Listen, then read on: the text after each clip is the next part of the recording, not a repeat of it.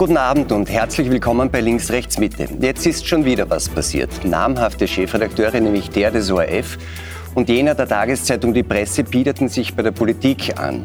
Als Gegenleistung soll gefällige Berichterstattung angeboten worden sein. Sind das wirklich Einzelfälle oder ist das Mediensystem korrupt und ist die Nähe zwischen Journalisten und Politikern vielleicht überhaupt so etwas wie eine Berufsvoraussetzung? Und Täglich erreichen uns neue Hiobsbotschaften von der Weltklimakonferenz in Ägypten.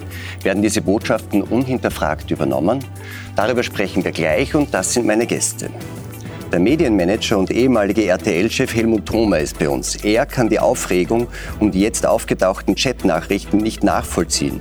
Journalisten suchen die Nähe der Mächtigen. Was will man ihnen da vorwerfen, sagt er freue mich auf die Historikerin, Buchautorin und Journalistin Tessa Schischkowitz. Sie kritisiert das Vorgehen der Beschuldigten. Das ist nichts weniger als Korruption, sagt sie, und bringt den ganzen Journalismus in Verruf. Zu Gast ist auch die Medienethikerin und Journalistikprofessorin Marlies Brinzing. Sie sieht die Unabhängigkeit der Medien vor allem aufgrund der wirtschaftlichen Lage unter Druck. Die Abhängigkeit von Inseraten, sagt sie, ist höchst gefährlich. Und er hat den ehemaligen deutschen Kanzler Gerhard Schröder zum Medienstar gemacht, der Kommunikationsberater Bela Ander. Warum Journalisten und Politik eine geradezu innige Nähe brauchen, erklärt er uns gleich. Frau Schischkowitz, seit einiger Zeit äh, halten die Medien in Österreich den Politikern ihre Chatnachrichten vor. Das geht jetzt ja schon einige Zeit so. Jetzt sind erstmals die Medien selbst auch in der Kritik. Zumindest zwei namhafte Journalisten, ORF-Chefredakteur Chefredakteur Matthias Schrom und der Pressechefredakteur Rainer Nowak. Äh, sind das Einzelfälle oder würden Sie sagen, da sieht man, dass mit dem ganzen System ein Problem besteht? Ich glaube, man muss das auch unterscheiden, um was es geht. Ähm die Frage, ob man eine Nähe hat mit seinen Kontakten, ist die eine. Und ich glaube, wir alle versuchen in unserer Arbeit als Journalistinnen und Journalisten äh, gute Kontakte mit unseren Objekten und Subjekten zu haben.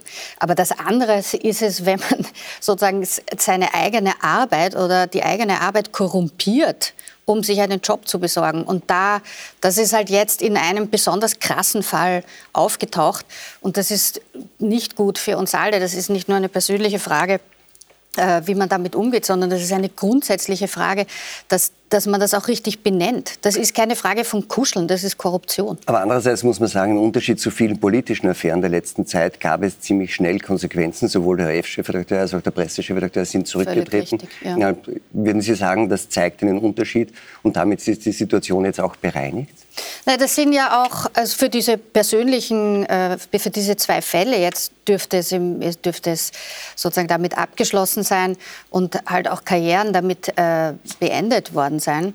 Aber die Frage ist natürlich eine systematische und ich glaube, das ist ein größeres Thema als nur eine Frage, ob jemand mit WhatsApp nicht gut umgehen kann, sondern es geht darum, wie der Populismus verändert hat, grundsätzlich äh, auch das Verhalten nicht nur von der Politik, sondern auch von den Medien.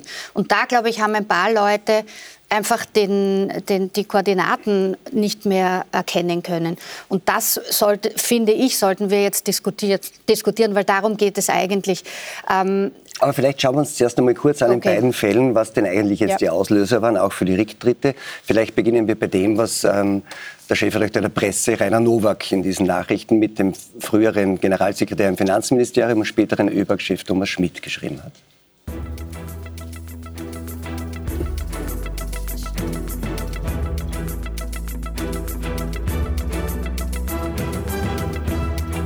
Herr Thoma, wir, haben jetzt, wir sehen da den Chatverlauf im Hintergrund. Würden Sie sagen, das ist ein Rücktrittsgrund? Nein, also ich, das ist kein Rücktrittsgrund. Im Grunde genommen, ich meine, ich finde erstens einmal, um das vorweg zu sagen, ich finde es eine Ungeheuerlichkeit, dass diese ganzen Nachrichten äh, sozusagen überhaupt an die Öffentlichkeit kommen. Entschuldigung, wenn die privat und sich unterhalten, erfährt niemand was davon und so oder wenn's über, das ist, müsste eigentlich strafrechtlich besser gesichert werden, so etwas nicht nach außen gehen. Ich weiß nicht, wer immer dafür verantwortlich ist, aber das ist schon mehr Ungeheuerlichkeit. Zweitens, naja gut, beim ORF, bitte, wer wird dort Generalintendant oder, oder, oder Generaldirektor?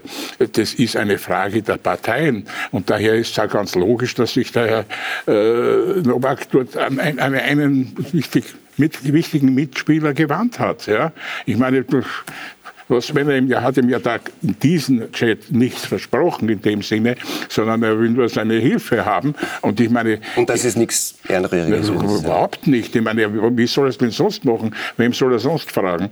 Ich meine, er hat mich auch gefragt, nur das, ich, ich sage, dafür kann ich überhaupt nichts. Also das, dafür bin ich meine Null. Nur, ich meine, ich hätte mal geraten, wende dich an die Politik. Ich meine, der jetzige Generaldirektor wird sicher auch nicht völlig frei sein davon, da mit einigen Leuten im Vorhinein das heißt, gesprochen zu haben. Aus Ihrer Sicht ist es dann eher umgekehrt. Es ist entweder Heuchelei oder Naivität, wenn man glaubt, dass man solche Positionen besetzen kann, ohne dass man engeren Kontakt zu den politisch Handelnden sucht. Es ist eine Kombination aus beiden.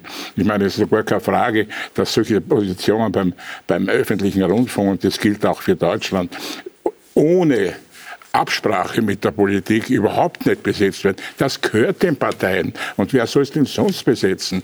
Ich meine, dass da, irgendwer, dass da irgendwelche himmlische Herrscher erscheinen, ist unwahrscheinlich. Aber das würden Sie sagen, in dem konkreten Fall, den wir jetzt gesehen haben, eigentlich eher viel Lärm um nichts? Viel Lärm um nichts, eine typische österreichische Geschichte. Ja. Aber vielleicht schauen wir uns dann auch noch den zweiten Fall an, um den es geht in dieser ganzen Geschichte. Das ist eine ähm, Kommunikation zwischen dem ORF-Chefredakteur Matthias Schrom und dem damaligen Vizekanzler der FPÖ-Chef Heinz-Christian Strache.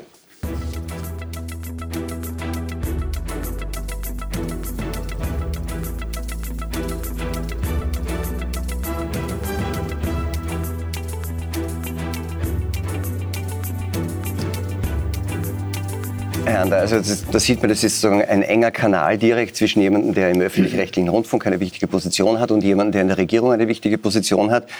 Das sind so Kanäle, geheime Kanäle, wenn man so will. Ist das gut, dass das so ist? Nein, das ist nicht gut. Es gibt ja zwei ganz unterschiedliche Bereiche. Auf der einen Seite, da bin ich bei Herrn Thoma, werden solche Positionen in der Regel im öffentlich-rechtlichen Rundfunk, äh, zumindest in Deutschland, immer nach politischen Maßgaben besetzt. Das ist nicht gut, aber das ist so. Und äh, und damit müssen auch diejenigen, die dort was werden wollen, in dieses Spiel sich naja, einfiltern. Äh, aber auf andere Art und Weise. Aber nicht, äh, wenn sie journalistisch tätig sind, um, um sich dann anzudienen bei denjenigen, die Macht haben. Und wir reden ja über eine Zeit, wenn ich das richtig einschätze, wo es ja Wahlkampf gab in Österreich. Und ich habe diesen Wahlkampf relativ eng äh, verfolgt. Und ich habe mich immer gewundert, warum denn all diese Anwürfe und Vorwürfe, die es gab, es gab von Falter, glaube ich, drei Riesengeschichten in diesem Wahlkampf. Einmal die Stückelung der Spenden, Heidi Horten eine Million in 50.000er gestückelt, Verschuldung der ÖVP auf 27 Millionen, ähm, und äh, damit eine, eine, eine, unglaubliche Abhängigkeit von Großspendern und Großspenden. Und dann gab es noch einen dritten, äh, ja, Erhöhung der Wahlkampfausgaben auf 17 Millionen, wo nur 7 Millionen erlaubt waren. Das waren drei wirklich große Hämmer, die da kamen. Und das war so eine, ja, sagen wir, sehr sanfte Aufnahme in der österreichischen Medienwelt nach dem Motto, ja, schauen wir mal, so dass der damalige Chefredakteur, ich habe den Namen leider nicht mehr präsent, vom Falter, vielleicht ist es immer noch. Florian Klenk. Florian Klenk, damals in einem deutschen Medienmagazin gefragt worden ist, ja, warum ist das denn so? Und sagte, ach ja, wissen Sie, das ist ein bisschen bei uns hier wie auf dem, wir machen Dorfjournalismus, hat er gesagt, und da will man sich nicht mit dem Bürgermeister verscherzen. Das waren seine Worte. Aber Dorfjournalismus und die Pflege der Landschaft mit solchen Mitteln ist natürlich was anderes. Aber Dorfjournalismus, man sagt dann immer, oder Wien ist auch nur ein Dorf und Berlin ist vielleicht auch nur ein Dorf. Also diese besondere Nähe, dieses Biotop, das sich ergibt, das Journalisten und Politikern wird immer ambivalent betrachtet. Man sagt natürlich auch, wenn man nicht diesen besonderen Draht hat, dann hat man auch nicht den Informationsvorsprung Vorsprung, den man als Medium braucht. Das ist was ganz anderes. Äh, das muss man auch wirklich auseinanderhalten. Und hier wird sozusagen alles in, ein, in eine Schüssel gekippt. Natürlich, da haben Sie recht, und das ist das Wesen von politischen Journalisten. Sie müssen, übrigens seit Jahrzehnten, also Sie können die großen amerikanischen äh, äh, Biografien lesen von großen amerikanischen Journalisten, Chefredakteur der Washington Post, Ben Bradley oder Scotty ähm, äh, Pippen. Das sind alles Leute, die, die ähm, berichten über Nähe zu Politikern. Die gibt es in Wien, die gibt es in Washington, die gibt es auch in Berlin natürlich. Die brauche ich auch als politischer Journalist, weil mein Chefredakteur natürlich von mir will, äh, erfahren will, wie es wirklich ist. Und sonst kann jeder den Job von zu Hause aus dem Homeoffice machen mit den gleichen Erkenntnissen. Die Voraussetzung ist also, dass ich ein enges Verhältnis pflege, was aber nie dazu führen darf, dass ich ähm, mich liebdienerisch oder wohl mein verhalte. Da kann es Händel geben, die gibt es natürlich auch, aber nicht in einer Form, äh, wo man sagt, eine gute Story kill ich jetzt ähm, weil ich mir einen Posten erhoffe sonst wo. Hätte ich übrigens auch nicht gemacht. Ich bin ja auch Regierungssprecher ja. geworden. Ich bin auch nicht, äh, äh, deswegen habe ich auch äh, schwierige Geschichten, unter anderem auch für Gerhard Schröder, auch nicht beiseite gelassen, sondern im Gegenteil. Frau Schischkowitz, jetzt ähm, ist damit zu rechnen, dass dieses Gebaren, das wir gerade beschrieben haben, so einigermaßen, dass das irgendwie transparenter wird, dass sich da was verbessert? Glauben Sie, dass das so irgendwie ein Ruck ist, man sagt, okay, da haben wir irgendwie offenbar ein paar Grenzen verwischt, lass uns das wieder schärfer trennen? Ich glaube, wir sind durch eine wirklich schwierige Phase jetzt gegangen in den letzten sechs Jahren durch den Populismus, der sowohl, also ich habe es in London erlebt mit dem Brexit-Referendum, was dann passiert ist in der Politik und wie sich das ausgewirkt hat, zum Beispiel auf die BBC. Es ist eine ganz parallele Geschichte zu dem, was passiert ist hier in Österreich und nach der Wahl von Sebastian Kurz zum Bundeskanzler und der Koalition mit der FPÖ, dass sozusagen es, es wurden ja die kritischen ORF oder BBC-Journalisten auch wirklich eingeschüchtert. Wenn man jetzt liest, wie die Chef, dass ein Chefredakteur seiner eigenen Redaktion praktisch in den Rücken fällt, und das war ja in dem Fall jetzt bei dem Gespräch, ging es um ein Interview mit Doron Rabinovic in der, in der ZIP-Nacht, äh, wo der vollkommen klare, vernünftige, aus seiner Perspektive in einem Buch darüber gesprochen hat, was der neue Antisemitismus für Europa und für Österreich bedeutet. Also das war jetzt nicht irgendwie, irgendwie eine, Aber eine glauben, kleine Meinung diese, oder so. Dass diese Entwicklung eher von der politischen Seite ausgeht und dass das früher als nicht rechtspopulistische, Es wie Sie war, sagen, ich, Regierungen anders. An der Macht waren, sondern weiß ich nicht, wie in Österreich jahrzehntelang Also- sozialdemokratische, dass das Genau. dort nicht so war. Und erst mit dem Regierungseintritt von FPÖ und ÖVP hat sich dieses Verhältnis Nein, geändert. nein, also es wird ja allgemein immer gesagt, es war in Österreich immer so. Ja, und wie Sie jetzt gerade gesagt haben, es gehört ja der ORF den Parteien. Das ist ja nicht so.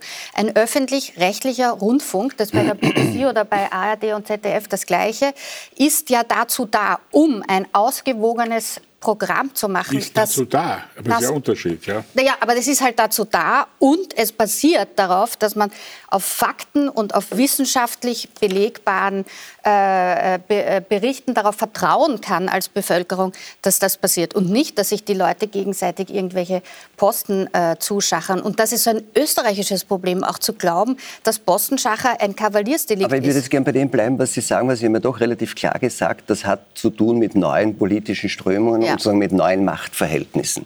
Sehen Sie das auch so? Nein, das hat mich. Also ich muss ja sagen, ich bin ja ein altgedienter, ich habe 68, bei, ich war Justiziar vom österreichischen Rundfunk, wenn ich das in Deutschland sagen würde, ziemlich jung. Und ich habe natürlich als solcher, das sind ja die Brahmanen des Rundfunkwesens, äh, habe ich de facto einen sehr guten Einblick bekommen. Nicht nur in Österreich, weil wir waren ja öfter bei der Justiziarkonferenz in Deutschland.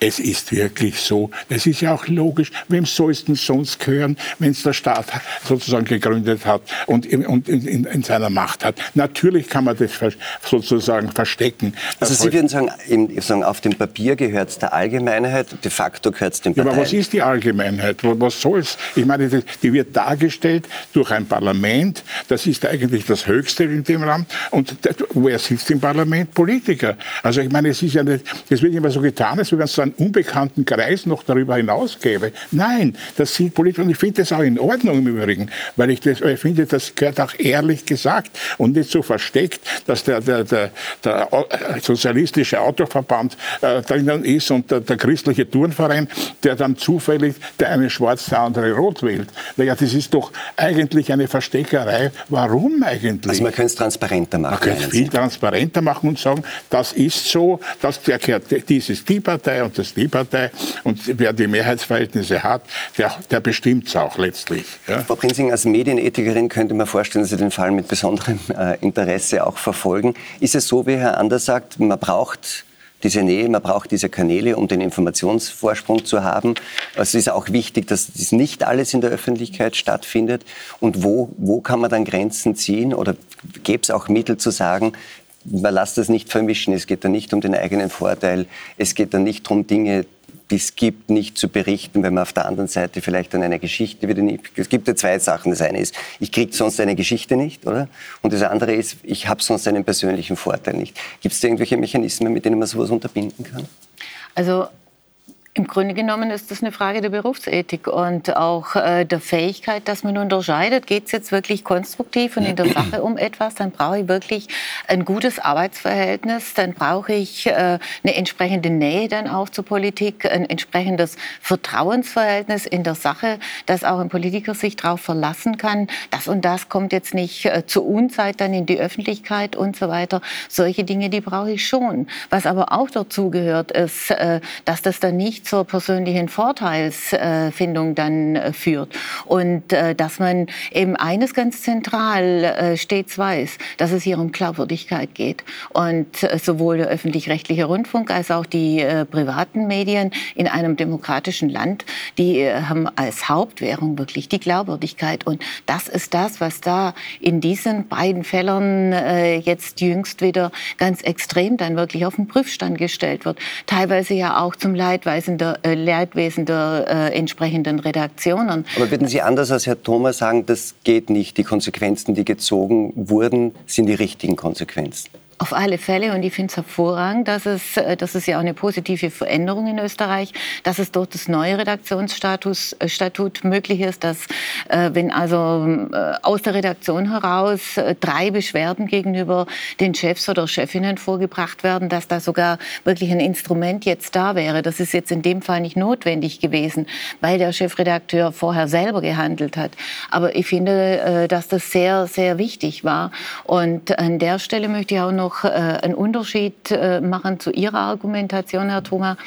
Äh, bezogen auf Rechercheethik würde ich das auf alle Fälle für richtig und wichtig halten und einschätzen, dass hier aus eigentlich privat gedachten Protokollen zitiert worden ist, dass die veröffentlicht worden sind, und zwar wegen der öffentlichen Relevanz, die das was da mitgeteilt worden ist, hat.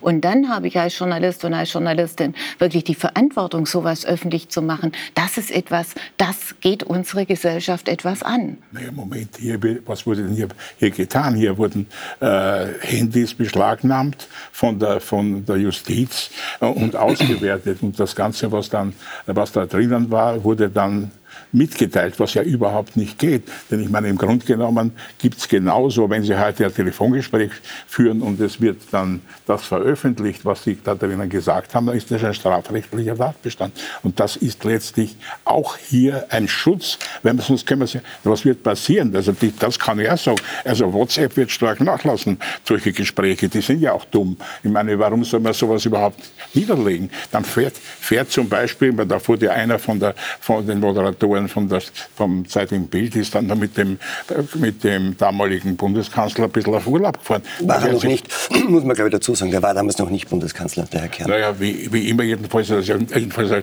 erhebliche, na, der Kern war das. Genau, der war damals noch nicht Bundeskanzler, als Herr Leitner mit ihm auf Urlaub war. Da ja, war er noch ÖBB. Na gut, aber wie immer, jedenfalls war er schon sehr nahe dran an dem Ganzen. Also das heißt, im Grunde genommen kann man jetzt wieder übergehen zu einer rein äh, persönlichen Kommunikation, ja, weil das lässt sich dann gar nicht mehr nachfolgen. Es ist im Grunde genommen, muss man darauf aufhören, sowas äh, irgendwo festzulegen. Aber es äh, das ist einen doch nicht Unterschied ja. zwischen, ob man jemanden kennt ja, und ob man auf die gleichen Feste geht oder ob man sozusagen seinen Job, ob man das dazu benutzt, um sozusagen die eigene journalistische Sorgfaltspflicht zu verletzen. Ja, das kann man auf der einen Seite bei den Chats ging es um persönliche Jobchancen, äh, aber es ging auch darum, dass man die eigene Redaktion beschädigt hat dadurch, dass man gesagt hat, ja, ja, das ist halt immer so, da, da, das sind jetzt die falschen Leute am Ruder oder dann machen wir das oder den verräumen wir dann, wenn ich dann Chefredakteur werde und solche Sachen. Das sind Sachen, das die schaden unserer Berufsstadt. Das, das gilt sowohl für den Novak als auch für den Schramm, unglücklicherweise. Also mein, die, die Frage, die Frau Schischkowitsch stellt, ist ja die nach den Gegenleistungen, wenn man so will. Vielleicht schauen wir uns da auch noch kurz eine, eine, eine Nachricht an, die vielleicht da ein bisschen mehr Licht darauf wirft. Wenn die Regie das bitte einspielen kann. Ich glaube, das ist, das ist, glaube ich, das, was Sie meinen, nicht? Dass man sagt, ist, da, da, wird zumindest angedeutet, dass man bereit ist, sozusagen in Berichterstattung einzugreifen. Und das ist dann Das ist ein Armutszeugnis das, für einen Chefredakteur, wenn sowas passiert. Es ist ganz schlecht für die Redaktion. Andererseits hat sich dann herausgestellt, es ist nicht passiert, nicht? Aber ja, auch die Absicht war da. Und schon allein sowas für möglich zu halten und mit so einem Anliegen dann an äh, sein Gegenüber heranzutreten, halte ich für sehr schwierig. Und das beschädigt äh, das Ansehen der gesamten Redaktion, nicht nur der Person, die da jetzt äh, das gemacht hat. Und vor allen Dingen verunsichert das die Bevölkerung. Und äh, ich finde, dass das äh, rücksichtslos ist und dass man äh, das gerade in diesen Führungsfunktionen ganz deutlich wissen sollte. Glauben Sie, dass da das ein, möglicherweise ein österreichisches Spezifikum ist oder wäre wär das in Deutschland auch jederzeit möglich? Naja, also es ist ja letzten Endes eine Frage des politischen Parallelismus. Und ähm, wenn man jetzt da auf die Forschungsebene ginge, dann kann man vergleichen äh, auf der Ebene der Mediensysteme, wie sieht es in der Schweiz aus, wie sieht es in Deutschland aus, wie sieht es in Österreich aus. In Österreich äh, gehört, äh, und das ist jetzt nur eine Feststellung, ich finde das nicht gut, aber es ist eine Feststellung, gehört diese sogenannte Verhaberung schon auch zur politischen Kultur dazu. Da gibt es sogar von einer Journalistin, die jetzt beim Kurier ist, äh, eine Promotion dazu, Gesammerheit Bordeaux. Und da geht es genau um dieses äh, Geflecht. Also man nimmt es für selbstverständlich an und das äh, nimmt man als Teil der eigenen Kultur wahr. In Deutschland ist das aus einem noch anderen Grund heraus etwas anderes, äh, weil da eben aus der historischen Perspektive heraus äh, die BBC Art und Weise, öffentlich-rechtlich jetzt beispielsweise Journalismus zu machen, einfach viel stärker verankert ist. Also man hat da eine größere Zurückhaltung, was jetzt so dieses direkte Verbandeln von Politik äh, und Journalismus insbesondere im öffentlich-rechtlichen anlangt. Und in der Schweiz wiederum gibt es ein relativ aktuelles Beispiel, wo was Ähnliches Ähnliches passiert ist. Da hat also Ringier-Chef Mark Walder hat äh, seinen Redaktionen empfohlen, dass sie den äh, Kurs des Schweizer Gesundheitsministers äh, in der Corona-Politik vertreten sollen und unterstützen sollen. Also das ist im Grunde genommen so äh, eine Zwischengeschichte, wo eben auch ein inhaltlicher mindestens mal Vorschlag gemacht worden ist. Natürlich hat er nicht geguckt, wer es denn wirklich umgesetzt hat. Aber allein, auch da wieder allein dieses Begehren ist natürlich sehr heikel. Ist, ist, Österreich das Land der Verhaberung und in Deutschland ist die große Distanz. Ich meine, gerade Gerhard Schröder, für den Sie gearbeitet haben, war ja auch dafür bekannt, dass er sehr, sehr stark die Nähe auch zu Journalisten gesucht ja, hat und dass das durchaus auch ja. ins Private ging, nicht? Also ein schönes Jugendfoto, ja.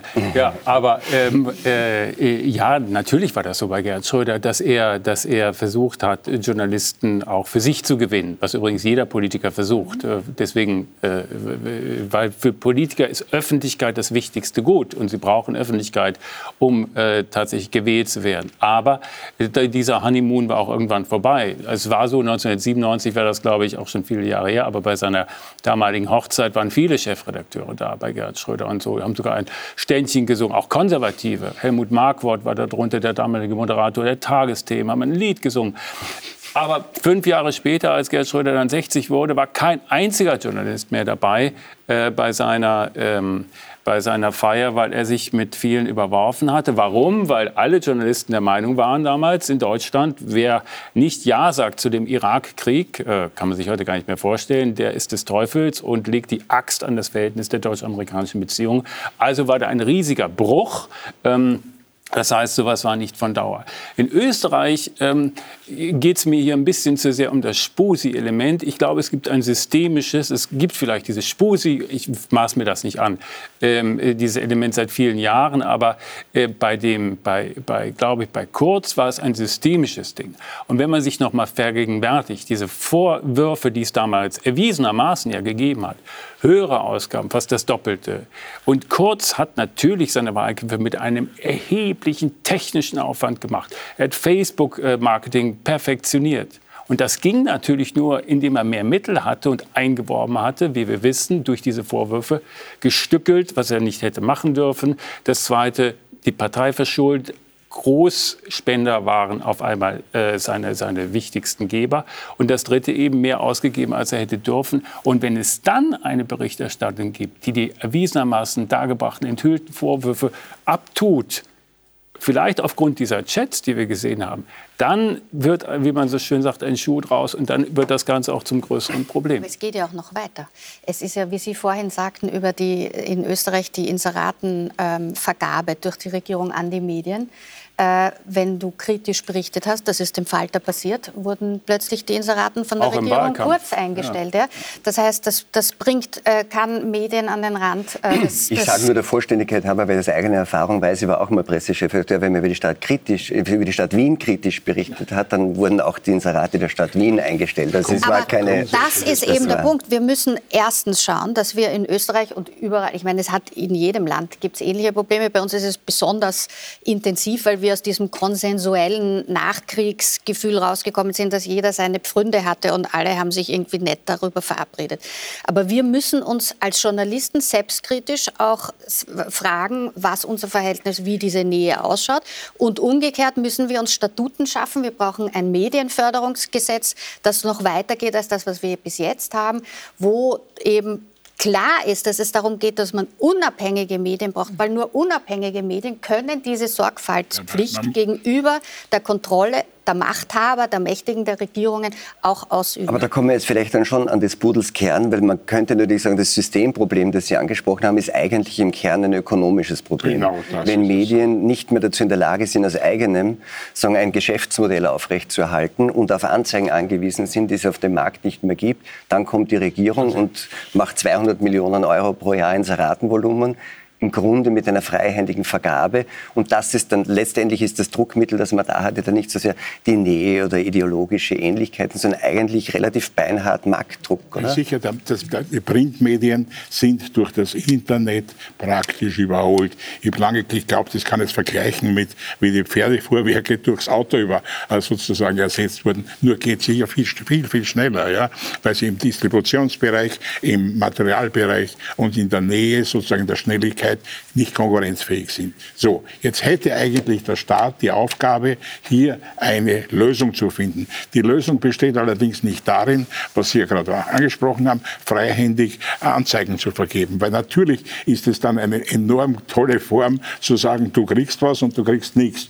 Weil ich meine, warum sollte er jemanden äh, füttern, der, der unfreundlich schreibt? Also schreiben alle freundlich oder die meisten. Selbst äh, diejenigen, die nicht in der Regierung sind. Und darin liegt das Hauptproblem. Es ist, eine, es ist eigentlich ein völlig ökonomisches Problem, was ja noch weit, viel weiter geht, weil die Verleger im Grunde genommen natürlich sparen müssen. Und wo sparen sie? Natürlich bei den, hauptsächlich auch bei den Honoraren oder bei den Gehältern von Journalisten. Die sind inzwischen sehr schlecht be, äh, bezahlt. Bei, Vor allem bei der Anzahl von Journalisten, ja, ja, was sie dann auf die Qualität Anzahl, aber auch bei den, auch, auch, generell. Ich meine, und das führt natürlich auch zu einem Qualitätsverschluss enorm. Aber jetzt, wenn wir das, wenn wir das noch einmal uns anschauen und sagen, es ist eigentlich ist das Hauptproblem oder das systemische Problem ist ein ökonomisches Problem, weil der Markt sozusagen die notwendigen äh, Finanzierungsquellen in Anzeigen nicht mehr hergibt. Dann gibt es zwei Möglichkeiten. Die eine ist, man sagt, der Staat greift ein und macht eine ausgedehnte Medienförderung. Jetzt sind es 200 Millionen Euro an Inseratenvolumen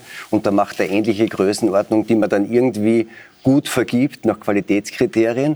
Und das Zweite ist, dass er sagt, man stellt sicher, dass durch den öffentlich-rechtlichen Rundfunk es zumindest eine Quelle gibt, die ausreichend ausgestattet sind. In beiden Fällen ist aber dann wieder die Frage, wer vergibt, nach welchen Kriterien wird vergeben und wer bestimmt die, die vergeben. Ja, aber, aber es geht doch ums Prinzip. Es geht doch ums Prinzip. Also es muss ja nicht äh, jetzt eine bestimmte äh, öffentlich-rechtliche Anstalt sein, sondern es geht darum, dass praktisch das Prinzip äh, des Public Service, äh, der Public Value, also praktisch etwas, was wir alle brauchen, einen Informationszugang ermöglicht, den wir alle als Wahlbürger und Wahlbürgerinnen nutzen können dann wirklich garantiert, dass man dieses Prinzip äh, wirklich sicherstellt. Und dieses äh, Public Service Prinzip sicherzustellen heißt ja nicht, dass man das an ein bestimmtes Unternehmen arbindet, sondern man könnte auch hergehen und sagen, für alles, was man als systemrelevanten Informationsjournalismus auffassen kann, schauen wir, dass wir eine Grundsicherung haben für alle, die Public Service leisten und die damit äh, praktisch äh, unsere Gesellschaft voranbringen. Und derzeit sind aber noch etliche dieser Modelle wirklich äh, reduziert auf die klassischen öffentlich-rechtlichen Unternehmen. Das könnte man aber natürlich auch ausdehnen. Vielleicht noch ein zweites Mal ein Blick in die Schweiz. Dort wird es ja mindestens mal so gemacht, dass äh, die privaten Rundfunkmedien ebenfalls die Möglichkeit haben, von diesem Gebührenkuchen etwas abzubekommen. Und wenn man den äh, Kuchen dann größer backen würde, könnte man sich durchaus vorstellen, dass dann da auch äh, privat finanzierte äh, ehemals äh, Verlagsunternehmen was davon haben.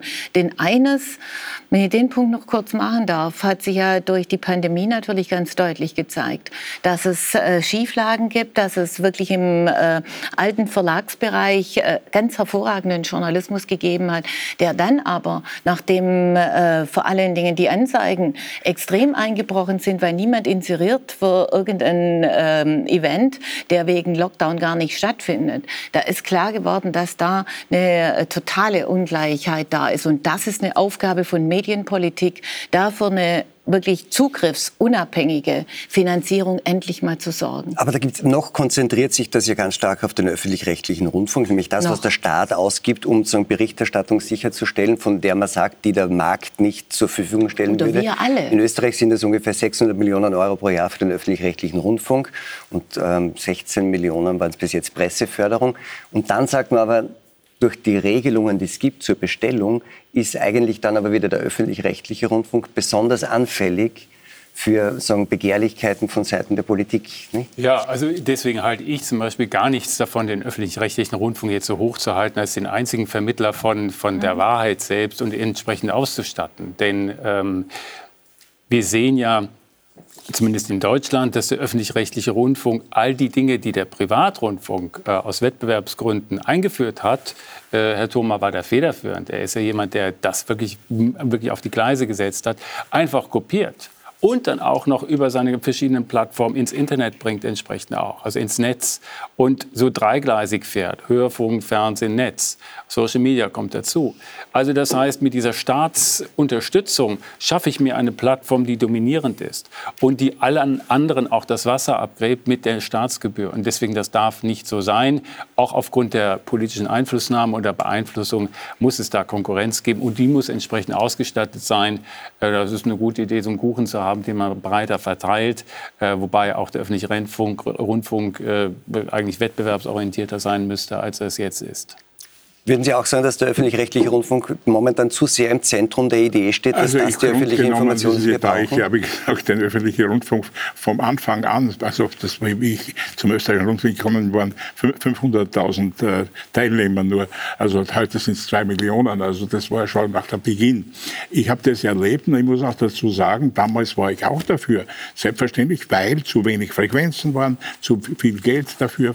Heute ist es völlig, völlig daneben. Ich sage das immer, wie wenn Sie die, die, die äh, Karten für, für Nahrungsmittel, also Lebensmittelmarken, die sind ja lange Zeit nach dem Krieg also sozusagen vom Staat verteilt worden. Okay, aber zu, war ja vernünftig. Aber dann gab es einen Punkt, dann gab es halt genügend Nahrungsmittel. Und dann ist es weggekommen. Und so müsste eigentlich den öffentlich-rechtlichen Rundfunk, der ja in Europa inzwischen weitgehend abgeschafft ist. Ich meine, Frankreich, der größte Sender dort, ist privat. Äh, in, in Italien ist Berlusconi bei weitem inzwischen stärker. Ich war selber vier, fünf Jahre in der Türkei. Äh, da ist der öffentlich-rechtliche Rundfunk auf dem siebten Platz. Und wir waren Nummer eins mit äh, Kanal D und Star TV. Und in, in der Schweiz, um sozusagen, habe ich die ganze Entwicklung von 3 Plus mitgemacht äh, 3 plus, 4 plus, 5 plus, 6 plus, bevor es dann verkauft wurde. Also ich meine, die Unterstützung vom Staat null. Aber es ist im Grunde genommen, hier ist ein grundsätzliches Problem. Was machen wir mit den Printmedien? Ich hatte ja keinen Sinn, etwas zu subventionieren, was nicht mehr, mehr funktioniert, was keine Reichweite mehr hat, aufgrund technischer, das ist ganz unabhängig von allen Ethik und sonstigen Dingen. So geht es ja nicht. Man muss einmal das sind jetzt ganz viele Themen ja. auf einmal. Eins noch zur Verteidigung der Öffentlich-Rechtlichen, gerade in Zeiten von Fake News und den letzten sechs Jahren von populistischem unwissenschaftlichen Berichterstattung. Wir sitzen hier bei Servus TV, wo, äh, wo äh, über die Corona-Pandemie berichtet wurde, teilweise aufgrund von nicht wissenschaftlichen äh, Erkenntnissen ja, einzelner. Auch ein bisschen anders als im Mainstream, kann ich sagen. Ja, also, aber ja. das ist, war natürlich in einer, zu einer ich Zeit, bin mir nicht sicher, ob der Herr Lauterbach sehr viel wissenschaftlicher agiert hat, als sehr viele, die äh, anderswo zu Wort gekommen aber sind. Aber der Herr Lauterbach hat es, hat, es, hat es ganz sicher versucht, im Interesse der Öffentlichkeit und, äh, zu machen und äh, und das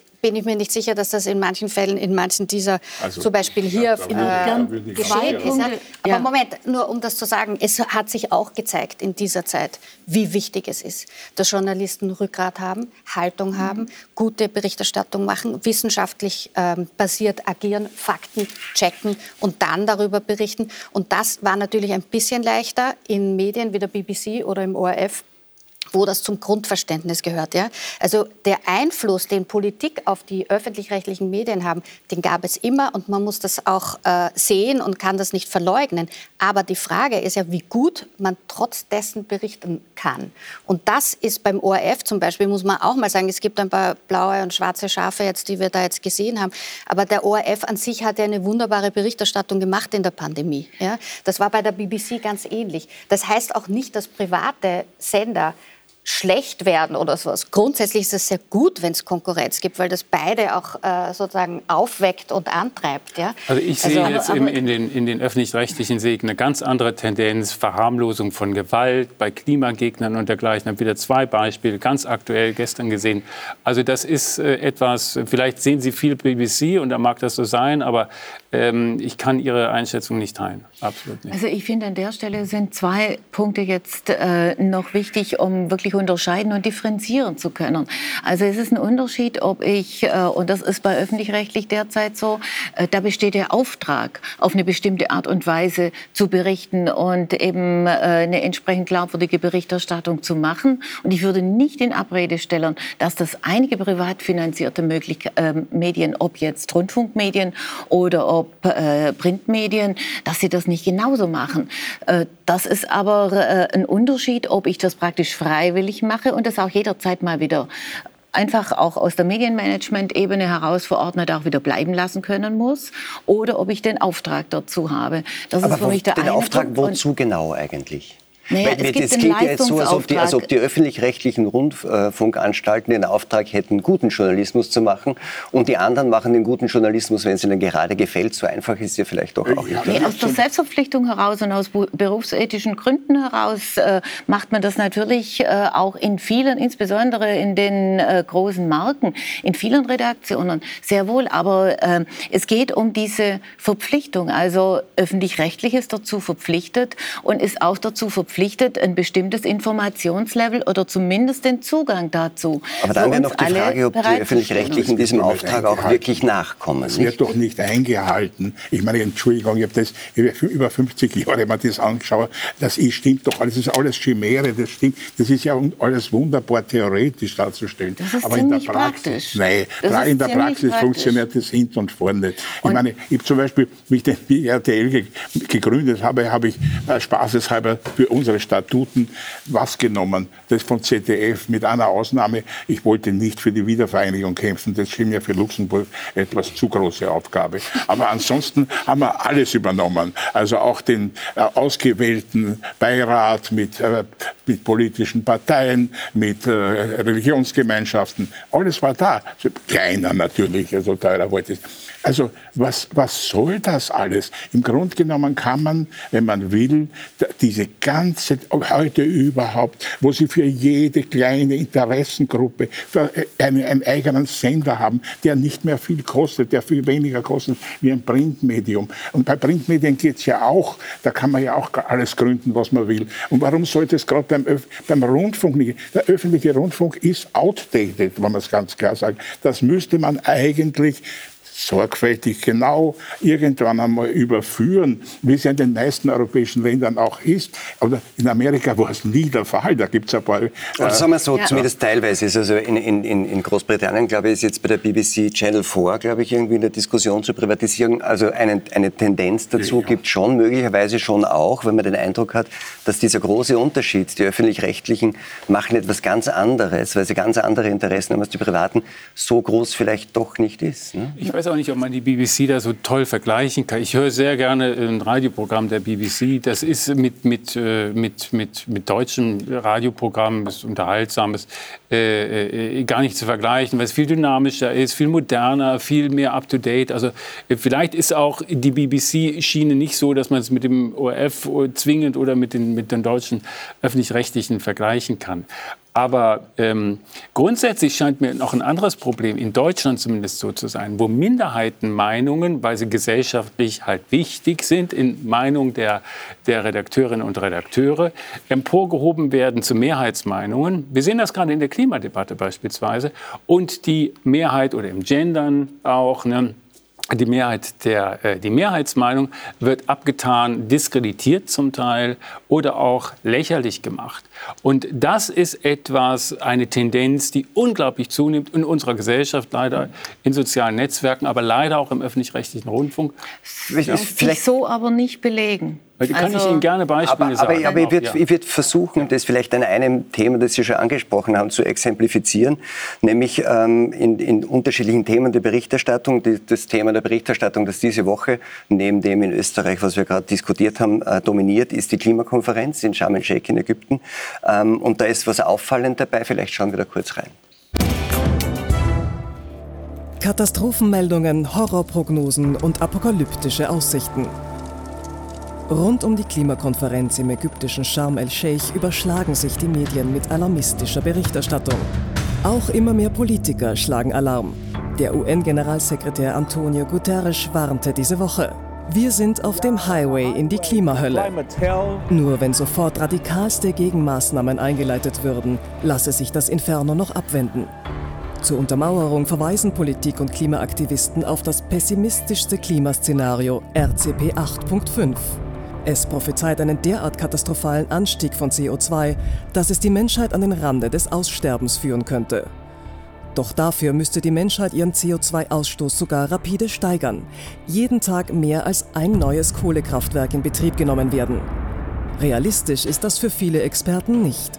Sie rechnen stattdessen sogar mit einem Rückgang des CO2-Ausstoßes bis Ende des Jahrhunderts. Herr Ander, ähm, Antonio Guterres sagt Highway to Hell. Äh, sind das die Dinge, von denen Sie vorher gesprochen haben? Das, das kommt ja sehr eins zu eins, nicht? Ja, als ich das gelesen habe, dann dachte ich auch, mein Gott, ne, das ist wieder so ein Wordsmith, nennt man das ja auf Englisch, ein, ein Worteschmied, der dann in seinem Auftrag das dann zusammengehämmert hat, nach dem Motto, schafft mir einen Begriff, der weltweit läuft und um die Welt geht. Nicht? Wir hören noch die Riffs von ACDC dazu. Also insofern, also Highway to Climate Hell ist so ein Synonym für etwas, was ganz schlimm werden soll. Und wir alle, jeder, der zuschaut, wir vielleicht oder also alle von uns wissen ja, dass Klima wichtig ist, dass es eine wichtige Debatte ist und keiner stellt es in Frage. Und äh, das gefällt mir auch nicht, dass jeder, der mal ein kritisches Wort sagt dazu, so wird so als, als jemand äh, dann diskreditiert wird, der das alles nicht ernst nimmt. Was wir aber sehen, ist eine Verharmlosung ähm, von Gewalt, ganz extrem gerade in Deutschland. Ähm, das macht sich äh, fest an den sogenannten Klimaklebern, wo wir zwei Fälle hatten, allein in Berlin, wo einmal ein, äh, ein Gerätewagen nach einem Unfall, eine Frau wurde überfahren, ähm, nicht durchkam, weil er blockiert war von den Klimaklebern, die sich festgeklebt hatten in einem Stau. Die Frau ist gestorben im Nachhinein. Ähm, und das zweite war ein Schlaganfallpatient, der ins äh, schnell gerettet werden musste, wo auch der Notfallwagen nicht durchkam, dann einen Umweg gefahren ist, um, um dann äh, dahin zu kommen. So, das Ganze wird aber in einen Kontext gestellt nach dem Motto, riecht euch nicht so auf. Einer der Begründer dieser Klimaaktivistenbewegung ähm, Tagio Müller heißt der, ähm, seit 20 Jahren dabei, hat dann getwittert nach diesem ganz schlimmen Vorfall, wo die Frau am Ende gestorben ist, shit happens, aber macht weiter so ne, an die Klimabewegung, hat sich nachher dafür entschuldigt. Ähm, Er selber hatte vor einiger Zeit äh, Scheiße, aber nicht einschüchtern lassen. Es ist Klimakampf, nicht Klimaküche, shit happens. Den hat er nachher zurückgezogen, sich entschuldigt. Das ist der gleiche Mann, der vor einigen Jahren von der grünen RAF gesprochen hat und dafür aufgerufen hat, man muss sich mehr radikalisieren. Das haben jetzt aufgrund der aktuellen Debatte ähm, Politiker aufgenommen, gerade der Konservativen, und werden dafür verächtlich gemacht in Talkshows, in ähm, Satiresendungen und dergleichen immer moralisierender werden, wie der Heute-Show beispielsweise erst am Freitagabend, nach dem Motto, oh, grüne RAF, übertreibt doch nicht so. Und nicht reflektierend und auch nicht berichtend darüber, dass dieser Begriff der grünen RAF von einem der Klimabewegten kommt tatsächlich. Und das ist auch ein Ausschluss von Öffentlichkeit, auch von Wahrheit, eine Verdrehung von Wahrheit vom öffentlich-rechtlichen Fernsehen in diesem Fall, ähm, der genauso Wahnsinn ist wie der fossile.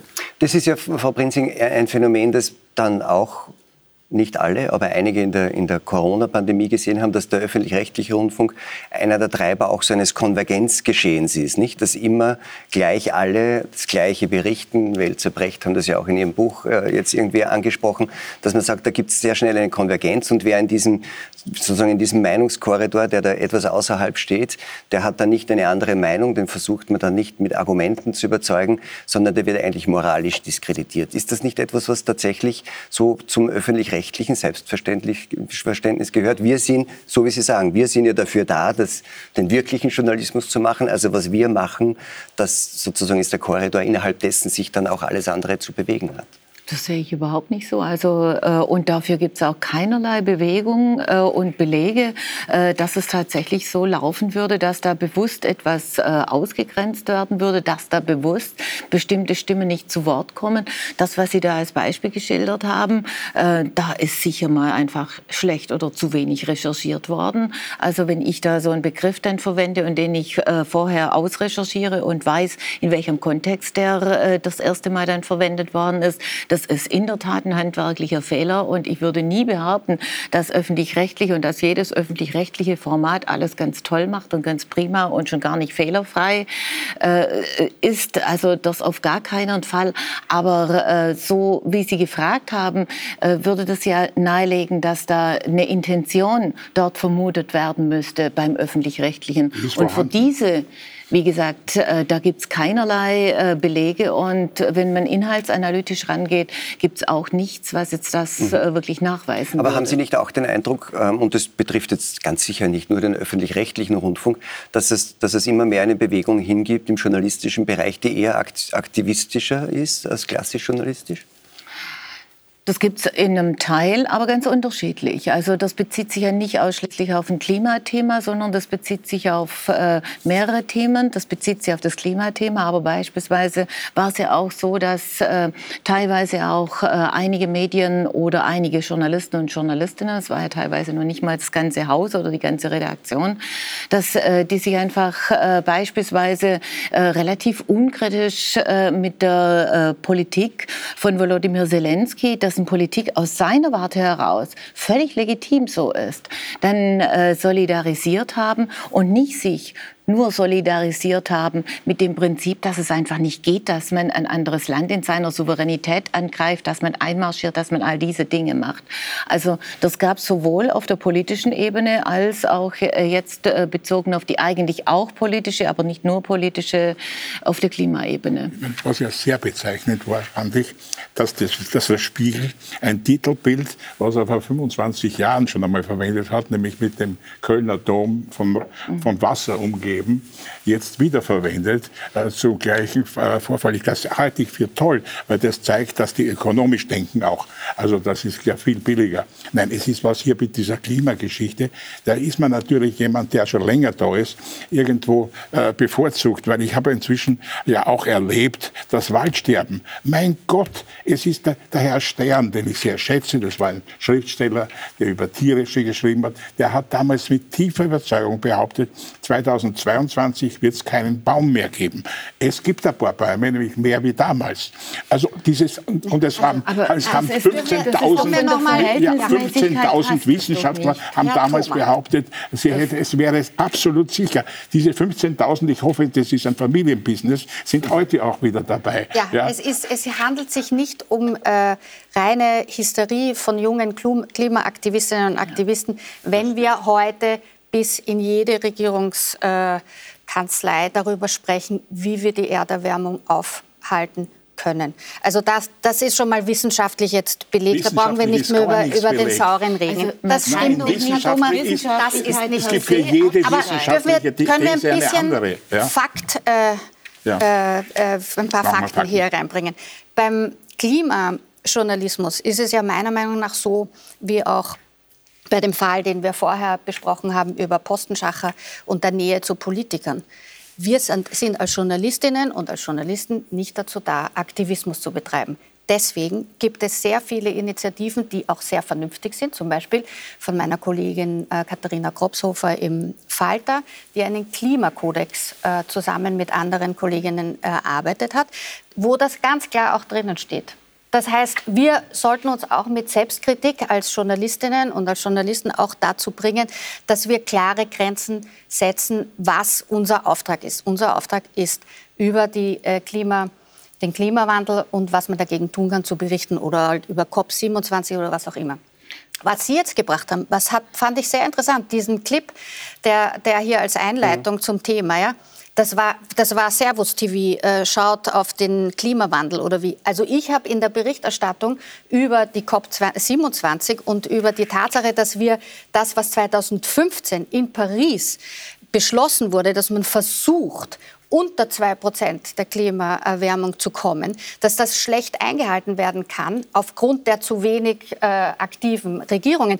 Das ist das, was, die, was der Mainstream jetzt in den letzten Tagen berichtet hat. Es wurde nicht so sehr darüber berichtet, ob 8,5 Prozent der Erderwärmung uns praktisch schon irgendwie garantiert ist. Das haben vielleicht Sie irgendwie äh, äh, im Servus TV gesehen, aber das war nicht das, was in den Medien an sich berichtet wurde. Was ich eher sehe, ist eigentlich eine sehr gute Entwicklung, dass der Klima, die Klimaberichterstattung, ähm, die darauf auch basiert, dass die Leute sich auskennen. Das heißt, wir brauchen Redaktionen mit eigenen Ressorts, auch etwas, was der Falter eingeführt hat, ja? damit Leute, die auch dazu ausgebildet sind, äh, dort ihr spezielles Wissen auch anbringen können und damit auch keine Fehler passieren in der Berichterstattung. All diese Dinge Aber sind die, die, wichtig. ja? Wahrheit, die Wahrheit ist natürlich so, auch, äh, auch sagen, Journalismus funktioniert dann in der Regel nicht so, dass der oder diejenigen mit allem Respekt vor allen denen, die so eine Aufgabe wahrnehmen, äh, normalerweise dann angestellt werden und gesagt wird, okay, du kümmerst dich ums Klimaressort und der jeden Tag in die Redaktionskonferenz kommt mit einem möglichst ausgewogenen Angebot an Themen und sagt, aber es gibt von denjenigen, die, die Klima, den Klimawandel negieren, folgende Argumente, die auch hörenswert sind, sondern in der Regel kommt es zu einer immer weiteren, immer weiteren Steigerung der apokalyptischen Meldung, die sich auch immer weiter potenziert. Und dann haben wir ein Meinungsklima, äh, wo wir denken, morgen gehen bei uns die Lichter aus, wo aber Fakten genauso nicht hinterfragt werden und die Menschen sich zunehmend informieren, auch aus anderen Quellen. Wissen sie das, äh, gucken auch Servus TV, wissen auch das. Und bleiben deswegen ähm, ratlos zurück. Nur ein Beispiel. In Deutschland und äh, sind wir verantwortlich für zwei Prozent der gesamten, des gesamten Ausstößes an, 0,2. an CO2. So, ähm, in Europa sind es 8 Prozent. Ähm, in den USA sind es schon 16 Prozent und in China 31 Prozent. Aber niemand ähm, geht dahin und sagt, ich klebe mich jetzt in China fest oder macht sonst irgendetwas oder debattiert das auch, sondern wir haben den Eindruck, wenn wir nicht morgen sofort die Weichen umstellen, dann ist bei uns sowieso alles verloren. Also diesen offenen Dialog, den vermisse ich auch. Und, ähm, Aber das ist doch ein Zeichen für eine demokratische Gesellschaft, dass sich Leute zum Demonstrieren überhaupt auf die Straße begeben. Stellt ja keiner in ja Frage. In China überhaupt das nicht ist ja keiner in. Frage. Nur Nein, aber ich habe ich hab also einen Song, den Ohr immer, das ist erst gar nicht so lang her, vom Rudi Carell, in dem er... Das Wann nicht- erst wieder richtig wann, wann wird es eigentlich wieder Aber richtig in dem Sommer, wo wurde es heiß. In dem Sommer wurde es heiß. Und ich meine, Nein, mir mir ging es Also jetzt, mir ging's jetzt tatsächlich um was anderes und Sie haben das ja auch angesprochen. Ähm, es geht ja nicht um die Frage, ob wir hier jetzt am Tisch sind und eine, und der eine sagt, es war warm, war es immer und den Klimawandel gibt es gar nicht. Ich glaube, das passiert äh, nicht. Die Frage ist ja nur, ähm, das war meine Frage nach, der- nach der Grenze zwischen Journalismus und Aktivismus, was blendet man aus? Zum Beispiel diese, die Frage, man hatte denn, es wird ja oft vermittelt, dass wir hier mit dem, was wir tun, beeinflussen könnten, ob es bei uns wärmer wird. Das zum Beispiel ist nicht so, nicht? sondern die zwei Prozent, die der Herr Ander angesprochen hat, Dafür braucht das es hilft gute nicht. Klimaberichterstattung. Und, dann, und genau, und dann sagt man, also das muss dann, äh, aber wenn wir es machen, dann werden es die Chinesen auch machen und dann wird schon.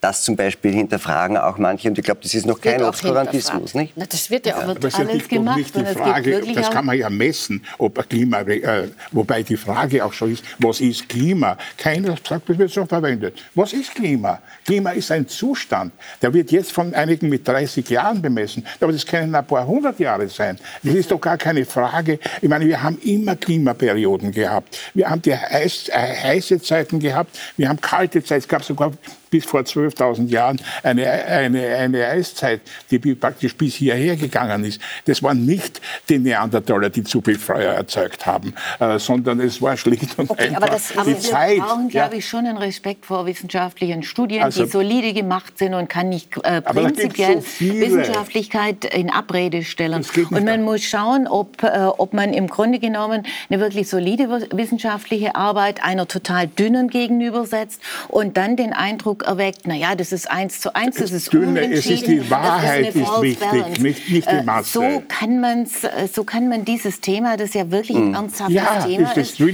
nicht ich, nicht wirklich angehen. Und das geht an ganz vielen Stellen so. Wir hatten gerade dieses äh, Beispiel mit der wirklich bedauerlicherweise ähm, äh, parat verunglückten Frau. Aber äh, solche Diskussionen führt man dann, wenn so etwas passiert. Als 1700 Traktoren durch Berlin gefahren sind und auch etliche Zufahrtsstraßen verstopft waren, hat man es nicht diskutiert. Das ich sage deswegen, das ist ein ganz schlimmes, das ist ein ganz schlimmes, das ist ganz, ganz schlimm, mit großem Respekt vor Ihrer sonstigen Arbeit und wissenschaftlichen Arbeit. Aber das ist genau die Argumentation der radikalen Klimaschützer, die eine Kaskade aufgebaut haben, kann man sich Ich alles angucken, ist alles da. Die sagen, so, wir sondern müssen diesen Protest erstmal machen, wir müssen ihn sogar Gewalt, äh, gewalttätig umbringen, weil über die Erregung, die öffentliche Erregung, schaffen wir es erst. Kann man gucken, das, Das sind ist- vier das Stufen, schaffen wir es deren- erst, unseren Punkt einzubringen. Position. Ja. Aber ich Taktik. rede über was anderes. Ich rede darüber, dass in solchen Diskussionen dann nur über die Maßnahmen und über die Radikalität der einen gesprochen wird, nicht über die Radikalität anderer, sondern da geht man her und sagt, Mensch, äh, möglicherweise müssen wir wirklich was machen, dass da eine bestimmte Unzufriedenheit, die ja wirklich auch rechtens ist, dann, äh, dann wirklich äh, jetzt dann auch mal thematisiert und debattiert Natürlich. wird. Das ist der Punkt. Und das andere, was da noch draufkommt, wäre die Berichterstattung über die Art, äh, wie da jetzt eben Klimaprotest äh, gemacht wird. Das ist aber nochmals was anderes. Ganz grundsätzlich. Und nur, weil hier der Eindruck entsteht, als wären die Klimaaktivistinnen und Aktivisten, die jetzt da wie next, letzte Generation und so äh, unterwegs sind, als wären die für Gewalt. Die sind absolut nicht für ein gewalttätiges äh, äh, Aktivismus. Das, was die grundsätzlich in, ihren, in jedem Statement, das sie herausgeben, sagen ist, und das, was sie machen, ist, dass sie sich mit Superkleber auf Straßen kleben oder dass sie eine Tomatensuppe auf äh, Van Gogh werfen. Das sind im Grunde genommen eigentlich recht witzige, bisschen grenzgängerische, weil sie stören ein bisschen den Verkehr in den Hauptstädten. Aber es sind gewaltfreie Proteste. Und ich glaube, das muss man schon sagen. Wenn sich die radikalisieren, ja, wenn das sozusagen grüne RAF und so wird, ja, dann verlieren die natürlich auch die Zustimmung in der Bevölkerung, die sie jetzt schon ein bisschen verloren haben, weil die Autofahrer das so störend finden, dass sie gestört werden. Ja, das ist ja auch schon wieder verniedlichend, was Sie Na, sagen. aber auch die es ist doch Autofahrer, dann- es ist das grundsätzlich so, man muss die das Intention... Doch, darum geht es Nein, doch gar Herr, nicht, nein, Entschuldigung. Äh, nein, Herr Ander, man muss sich anschauen, was ist die Intention. Die Intention ist nicht mit Gewalt einen äh, Regimewechsel zu erreichen, sondern mit Aktivismus, wie da im Museum, ja, dass die sagen, Just Stop Oil, was ja. übrigens auch ein hervorragender Was hat Van Gogh PR, damit zu tun? Äh, was hat Van Gogh damit zu tun? Die, die Leute stehen im Museum, Museum, ja. Museum, und sehen sich Kunst an da ist und vielleicht sind dadurch ein bisschen mit der Bahn hingefahren oder mit dem Fahrrad. Doch, das ist jetzt schon zum zweiten Mal praktisch äh, bei diesem Klimathema der Fall. Als Fridays for Future aufkam, war es dann so, dass, äh, und das ist wirklich dann teilweise auch äh, ein Vorwurf an Medienberichterstattung, vor allen Dingen über Schulschwänzen Ja und Nein berichtet worden ist. Und jetzt ist es auch so, dass vor allen Dingen jetzt darüber berichtet worden ist, nicht, dass man das nicht müsste, aber dass das Hauptthema dann entsprechend reflektiert auch wieder in die Diskussion kommen würde, das kann ich so nicht erkennen. Und äh, das wäre ja das eigentliche Anliegen, das uns alle verbinden Aber müsste. das finde ich auch einen interessanten Aspekt an Diskussionen mit vielen Vertretern der letzten Generation, die ich auch geführt habe, dass dann das Argument ist, wir machen das, weil sonst das Thema keine Aufmerksamkeit bekommt. Man muss radikalere Dinge machen, damit die Leute endlich auf den Klimawandel aufmerksam werden. Und das kann ich jetzt beim Verfolgen des medialen Geschehens nicht ganz ja, nachvollziehen. Also das, das, wird ja wirklich nicht verheimlicht, wirklich, oder? Äh, schade, dass das bei vielen, das sind nicht alle Medien, das ist ja immer so, dass man sich vor Pauschalisierungen hüten sollte. Aber äh, jetzt geht es gerade vor allen Dingen äh, um das, anstatt wirklich um die Positionen, die dahinter stehen. Also die geben schon Interviews, nachdem sich zum Beispiel die mit den roten Haaren, die habe ich in einem Interview gesehen, gleich nachdem sie die Tomatensuppe geschüttet hat, die war artikuliert, die hat klar erklärt, was ihre ihre äh, Argumente sind und ihre Forderungen an die Regierungen und an COP27. Man braucht denen ja nur zuhören. Die sind ja. ja nicht nur Aktivistinnen und kleben sich irgendwo an. Die sprechen auch über die Anliegen. Die Anliegen werden dann auch mehr gehört. Das glaube ich schon, dass der Aktivismus denn das? Außerdem seid doch mal froh, dass sich junge Leute überhaupt politisieren und für eine Sache, die das wichtigste Anliegen unseres Jahrhunderts sein wird. Warum kämpfen die nicht für die Atomkraft? Das, ist doch großartig. das war ja vernünftig. Da gibt es keine Emissionen. Unter, unter anderem auch für oder gegen die Atomkraft. Atomkraft kommt aufs Land an. Es geht ums Thematisieren und es geht auch äh, wieder stärker ums mediale Thematisieren und auch um die Art und Weise, wie es thematisiert wird. Nicht immer in Verbindung nur mit, äh, ist alles düster, sondern eben schon auch mit dem, was kann ich machen, wo kann ich anpacken, äh, wo geht es voran. Was kann ich machen, wenn wir zum Beispiel in Österreich 0,2 Prozent zuständig sind? Also das ist ja völlig wurscht. Und wenn man sich dann anschaut, was eigentlich die Effizienz zum Beispiel von Windkraftwerken sind, das ist nicht einmal unter 30 Prozent. Prozent. Es ist alles eine wirklich schwierige Geschichte. Wenn man die Atomkraft ausbauen würde, würde man vielleicht erreichen, dass noch weniger Emissionen kommen, obwohl gar nicht sicher ist, dass diese Emissionen das Problem sind. Wir reisen auf einem winzigen Planeten in einem unendlichen Ding herum und tun so, als wenn wir alles bestimmen könnten. Wir können überhaupt nichts bestimmen. Ich glaube, glaub, wir können die, die, die, Frage Atomkraft, ja oder nein, ist das ein Beitrag zum Klimaschutz hier nicht diskutieren. Gibt es ja sehr viele unterschiedliche Ansichten, auch bei vielen Leuten der letzten Generationen sagen, ja, Atomkraft möglicherweise gar nicht. Äh, so.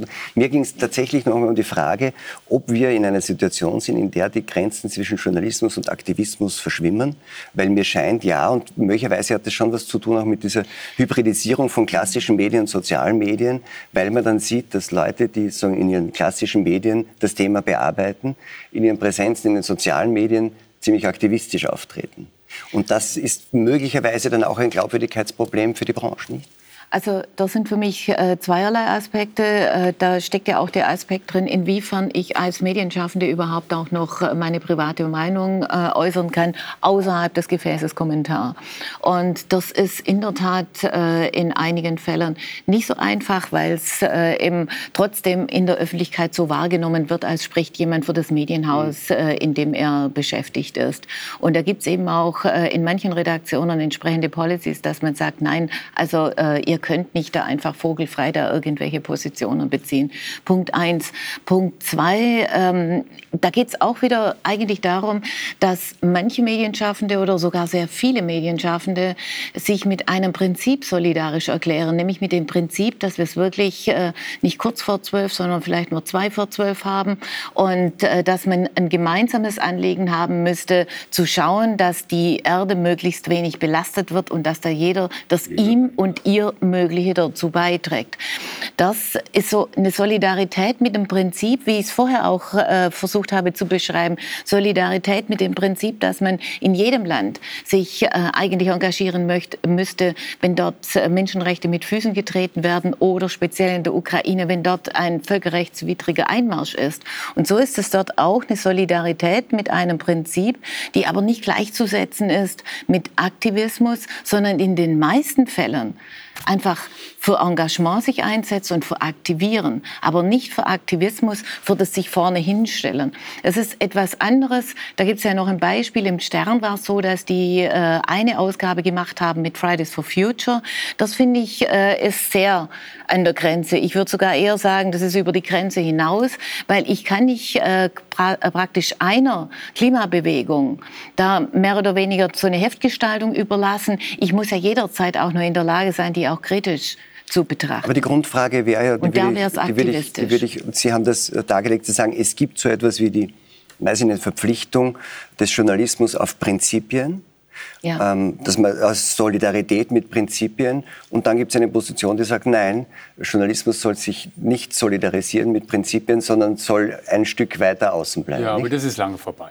Also äh, da kann man sagen, leider, aber dieses von Hajo Friedrichs, äh, der ja mal Moderator der Tagesthemen war, großer Journalist, der diesen Spruch gesagt hat, dem Sinn nach, ich weiß nicht, ob ich den jetzt genau wiedergebe, einer Journalist soll sich mit vielen Dingen oder mit, Mit keiner, keiner Sache mit keiner gemein machen, gemein auch nicht mit auch einer nicht mit guten. einer guten, genau so war es. Ich muss Ähm, Sie da unterbrechen, nur mit der Bemerkung, dass dieses Zitat so mehrfach ist. widerlegt ist. Das hat sein Lehrmeister bei der BBC in ähnlicher Weise gesagt, aber das ist so überhaupt nicht als Also Hajo nehmen wir das mal Friedrichs Zitat Zitat. ohne Hajo Friedrichs. Ähm, äh, nehmen wir einfach mal das Zitat. Ist ja auch ein Prinzip? Im Prinzip, genau. Das ist widerlegt, weil jeder Journalist muss sehen, wo er bleibt, braucht auch, glaube ich, mehr denn je eine persönliche äh, Agenda und muss sich auch äh, tatsächlich in der Öffentlichkeit mehr darstellen, auch mit Haltungen. Und äh, das werden wir nicht zurückdrehen, äh, denn das wird bleiben. Nur, dass andere Haltungen und Meinungen dabei komplett hinunterfallen oder dass Wirklichkeit verengt werden, äh, ohne andere Fakten zuzulassen, das ist natürlich nicht mehr Aktivismus, sondern das ist schon dann auch eine äh, mindestens sehr eklatante Zuspitzung der Berichterstattung. Man könnte es auch anders nennen. Ich wiederhole das Beispiel ähm, der Verächtlichmachung und auch Verdrehung des Begriffs äh, grüne RAF und nicht der Urheber genannt wurde, sondern nur die Politiker, die sich draufgesetzt haben und das Thema dann eben benannt haben. Le- Leider ist das eins der wenigen Prinzipien, mit denen ich mich gemein machen muss, die, dass wir die Zeit einhalten. Und wir sind schon über der Zeit. Meine Damen meine Herren, vielen Dank für dieses Gespräch. Ihnen zu Hause, meine Damen und Herren, wünsche ich einen schönen Abend. Und am nächsten Sonntag begrüßt Sie an dieser Stelle wieder meine Kollegin Katrin Brehauser.